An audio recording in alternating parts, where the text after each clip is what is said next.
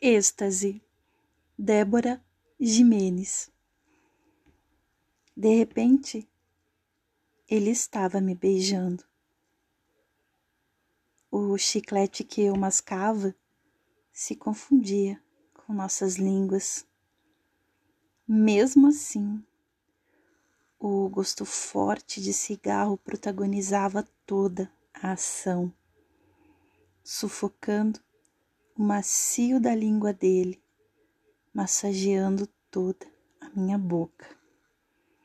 Vez ou outra, o aparelho dele raspava no meu lábio, arranhando a pele fina.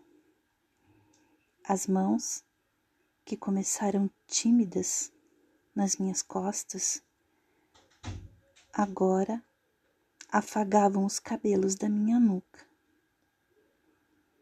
Eu sentia asas de borboletas dentro do meu ventre. Ao mesmo tempo, um leve enjoo começava a aparecer. Minhas pernas estavam moles, os bicos do meu seio se endureceram e deixei que a sensação estranha tomasse conta do meu ser. As mãos dele correram para o meu quadril e em seguida para as minhas coxas, levantando delicadamente a minha saia. Minhas unhas arranharam a pele nua debaixo da sua camiseta.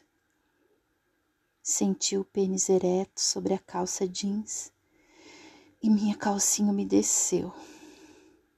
Com as pernas, envolvi a cintura dele e fui erguida para cima com facilidade. Ele caminhou até o parapeito comigo, me encostou a mureta e com uma das mãos arrancou a minha calcinha. Eu abri o jeans dele e reparei que sua cueca estava molhada. Ele se abaixou para beijar e sugar o líquido que se formava na minha vagina. Os arrepios pelo corpo aumentaram e me inclinei para trás.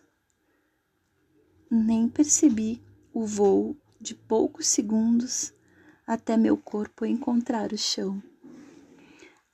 Ainda estou em estado de graça. Não sei se pelo prazer de momentos atrás ou por não sentir nada apenas um cheiro de ferrugem à minha volta. Não estou morta, pois vejo as pessoas me olhando e ele desesperado na varanda do quinto andar, segurando a minha calcinha.